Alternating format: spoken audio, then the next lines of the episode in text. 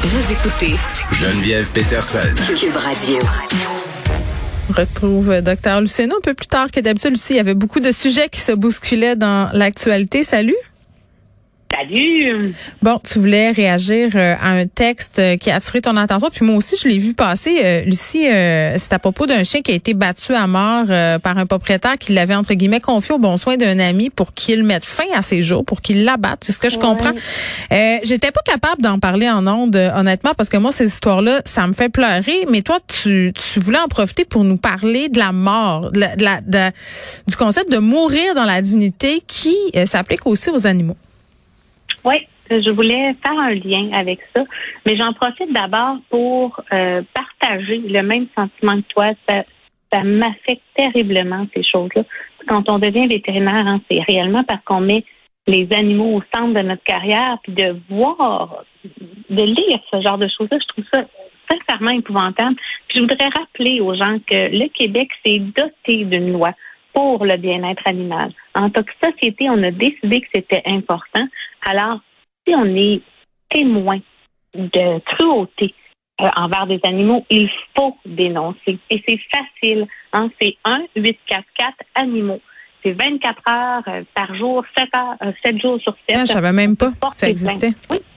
OK. 1 4 4 animaux. C'est le MAPAC. Sur le site aussi, on peut porter plainte. Puis on mm. a une loi Hein? On a décidé en tant que société que les animaux avaient une place. Donc, commençons par dénoncer ce genre de choses. Ben, j'espère que ma PAC a plus d'inspecteurs qu'il y en avait dans le temps, ceci dit. Hein? Oui, ça, c'est sûr que c'est entre la loi puis se donner les moyens. D'un autre mm. côté, plus il va y avoir de dénonciations, plus mm. euh, le gouvernement va devoir constater à quel point c'est important, mm. puis plus les ressources vont être allouées. Oui.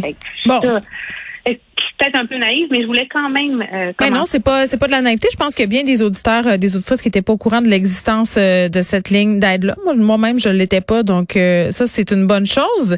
revenons maintenant à, à, ce chien qui nous sert d'exemple, cet épouvantable qui a connu une fin atroce. toi, tu dis, Lucie, je veux dire, à un moment donné, cet animal-là, peu importe sa condition, peu importe son comportement, peu importe finalement les circonstances, aurait dû avoir droit à une euthanasie confortable. C'est ce que je pense. Je, ne comprends pas qu'on puisse encore de nos jours dire mm. Ah, mon animal est souffrant ou Ah, je ne le veux plus ou quelle que soit la raison, alors je vais le tuer moi-même ou le faire mm. tuer par quelqu'un. Mais c'est pas une vieille mentalité. Tu sais, dans le temps, à la ferme, on abattait les bêtes euh, de bien des façons. Ben oui, puis à la même époque, on se lavait le dimanche. Puis ça fait longtemps que c'est fini. Hein, on se lave maintenant tous les jours. Oui, ben c'est bien, c'est bien dit. J'aime ton analogie. Ben oui, c'est une chose ancienne. Puis anciennement, les femmes mouraient en couche.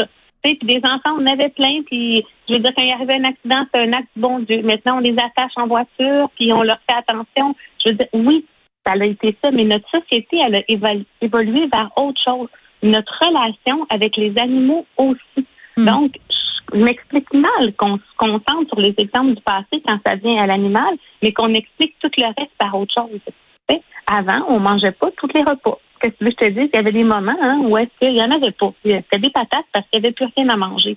ce n'est plus les normes de notre société. Mm. Prendre soin d'un animal, c'est plus la norme quand ça va pas bien d'aller nous-mêmes le tuer. Puis il me semble, il me semble que quand tu as une relation avec ton animal qui s'est échelonné sur bien des années, l'idée même de mettre toi-même fin à ses jours, souvent d'une façon qui est pas tout à fait optimale, je veux dire, ça me traverserait jamais l'esprit. Là. Je veux dire, dans ma tête, c'est clair que tu vas chez le vétérinaire pour ça. Oui, puis il va y avoir toujours l'argument de oui, mais quand tu n'as pas l'argent, ben à ce moment-là, il y a des refuges hein, qui sont là pour ça, où l'animal va au moins avoir une mort qui est plus digne de la vie qu'il devrait avoir eu. L'euthanasie, là, c'est accessible, c'est bien fait en clinique. On est empathique avec les gens. Il n'y a pas de jugement négatif. Tout ce qu'on veut, c'est que cet animal-là ait une fin de vie le plus confortable possible. Ce qu'on fait, c'est qu'on donne une sédation qui contient un gros antidouleur pour que l'animal soit confortable. Puis après, il y a une injection intraveineuse ou euh, qui peut être donnée ailleurs. Mm. Il va endormir cet animal. Mais attends, j'ai une question aussi. Ça, ben, il y a quelque chose que moi je c'est pas un procès. C'est un truc auquel on n'aime pas penser, hein, forcément, l'euthanasie d'un animal. Euh, quand tu dis euh, vous leur injectez un antidouleur, est-ce que c'est parce que les produits d'euthanasie ça fait mal? Non, c'est vraiment pour que les derniers moments soient confortables. OK. Dans le fond, il y a vraiment un tranquillisant, un gros analgésie, parce que la plupart des euthanasies qu'on va faire, ce sont sur des animaux malades, ce sont sur des animaux inconfortables. Mais Mm. au moins que ces derniers moments se passent bien. Hein? Euh, c'est- c'est- il y a beaucoup de, de dérivés de la morphine là-dedans. C'est vraiment de l'analgésie pour que au moins là, ces dernières minutes soient confortables, que le propriétaire puisse lui dire au revoir euh, alors qu'il, qu'il- que l'animal se Mm. sent mieux. Tu sais, si sont en difficulté respiratoire, on va on va aider avec ça aussi. Puis seulement quand l'animal après est complètement apaisé, là on procède à l'euthanasie. Mm. Le produit d'euthanasie, ben, c'est un produit euh, qui pourrait servir à l'anesthésie, mais qu'on donne à trop forte dose. Ok, je comprends. ça que ça fonctionne. Oui, c'est très, très doux. oui, puis là, c'est une question peut-être un peu délicate, Lucie, mais à propos du fait d'assister ou pas à l'euthanasie de son animal, bien des gens qui Oui. disent, hey, moi, je, tu sais, moi, moi, on dirait que le simple fait de pas être là, ça, ça serait pas normal pour moi, mais on dirait que l'idée d'être là, ça, c'est aussi inconfortable. Tu sais, honnêtement, on dirait qu'on on, voudrait pas être là, mais mais il faut être là. En fait, pour moi, là, rendu là, Geneviève, il n'y a pas de bonne ou de mauvaise raison. OK? Tu sais, J'ai euthanasié la semaine passée un chien que, que j'aimais beaucoup, beaucoup.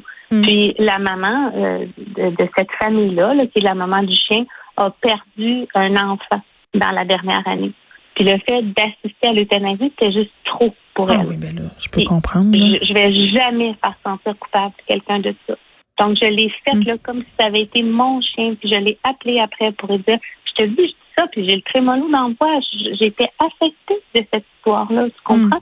Mais cette maman-là, je veux pas que ce genre de personne-là entende elle aurait dû être là. Elle a fait pour le mieux dans les circonstances pour un chien qu'elle a aimé. Un chien qui a eu une belle vie de chien dans une famille aimante. Donc, il n'y a pas de d'absolu dans ce genre de choses-là. Si les gens veulent assister, ils sont les bienvenus. Si pour des raisons qui leur sont propres, ils pensent que Mm. c'est pas ce qu'ils doivent faire, c'est correct aussi. Mais est-ce que ça arrive, par exemple, qu'il y a quelqu'un qui te demande d'être là euh, pendant le moment où justement tu donnes le tranquillisant, puis qu'une fois que c'est fait, il demande de sortir? Oui, une grosse partie des gens vont assister à la tranquillisation. Puis à ce moment-là, on va le faire. Puis ils vont le garder dans leurs bras, euh, ils vont le flatter. Puis pour l'injection, il y a une partie qui préfère sortir, d'autres qui veulent rester aussi. Mm. C'est tout correct. Il n'y a pas de façon de faire unanime. Il y a est-ce que cet animal-là va bien vivre ça? Puis est-ce que Mm. cette famille-là, on peut les aider à traverser ce moment difficile-là? Puis comment on sait que c'est le temps de faire euthanasier son animal? Oui, on, en fait, quand l'animal a plus de m- mauvaises journées que de bonnes journées. OK. Hein? Puis, il faut faire attention aussi. Une euthanasie, c'est un geste qu'on pose pour l'animal. Donc, il faut penser à lui. On va avoir des gens, des fois, qui vont euh, prendre l'euthanasie comme étant une solution à ne pas vouloir prendre soin de l'animal. Oui. Hein, on, va on va parler d'euthanasie de contenance. Et ça non plus, ça n'a plus sa place au Québec. Mais toi, tu as le droit de dire non comme vétérinaire. Là. Si Ah moi, je t'arrive, oui, Lucie, avec mon non. chat, là, puis je te dis, hey, euh, je déménage. Puis il est vieux, Ouais, il a ben, 8 beaucoup ans. de raisons. Tu sais? Mon chum l'aime pas. Ça, c'est souvent utilisé. Ouais, mon chum l'aime pas. Mais elle pourrait euthanasier le Et- chum? c'est sûr que rendu là, ça nous passe par la tête, mais ça, c'est des euthanasies qu'on a le droit de refuser en Petite tant que blague. Oui. On, ben oui, je sais bien, Geneviève. On essaye souvent de diriger vers l'adoption à ce moment-là. Mais là, les gens vont dire, euh, ben, je veux pas qu'ils soient maltraités. Mais là, des Ben, bonnes là. familles, pour des animaux, il y en a Maltraité, euh, il est en train de le vouloir le faire euthanasier pour pas de raison. Je veux dire, en tout cas, je sais pas c'est qui qui maltraite qui dans cette histoire-là. là. Ben, c'est ça. Deux poids, deux mesures. Sais, Fait que oui, les euthanasies de contenance, on, on arrive, euh, on a le droit de les refuser en tant que professionnel. Mais une vraie euthanasie Hmm. où le client a réellement tenté un traitement et où on est en fin de vie, ça peut être fait et ça peut être bien fait en pensant d'abord à l'animal, mais en accompagnant aussi la famille à travers tout ça. Hmm. Et ça se discute, hein.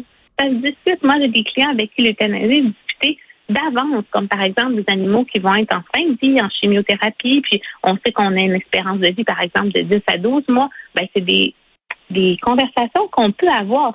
Qui veut être là? Qui veut pas être là? Qu'est-ce qu'on veut faire après? Quels souvenirs on veut garder? Mm. De quelle façon on peut disposer le corps? C'est comme chez l'humain. Ah, mais c'est dur, mais c'est aussi tabou. Comme on n'aime pas parler de notre propre mort, euh, tu sais, mais en même temps, ça nous évite bien des mots de tête quand vient le moment de gérer toutes ces affaires-là, d'y avoir pensé, d'en avoir parlé avant.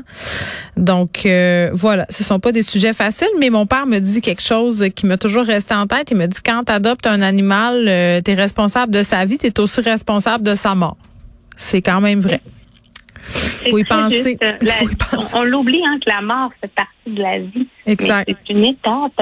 Fait qu'on, en tant qu'équipe vétérinaire, on peut être là pour accompagner, puis vous aider aussi à savoir quand est-ce que c'est le mm. moment. Très bien. Mais en même temps, faut pas mélanger euh, les vraies euthanasies puis les euthanasies de convenance. Ben ça, euh, les vétérinaires, ils sont là pour nous euh, pour nous rappeler l'éthique de la chose. voilà. Merci, Lucie. Ça fait plaisir, Geneviève. Bye. bye.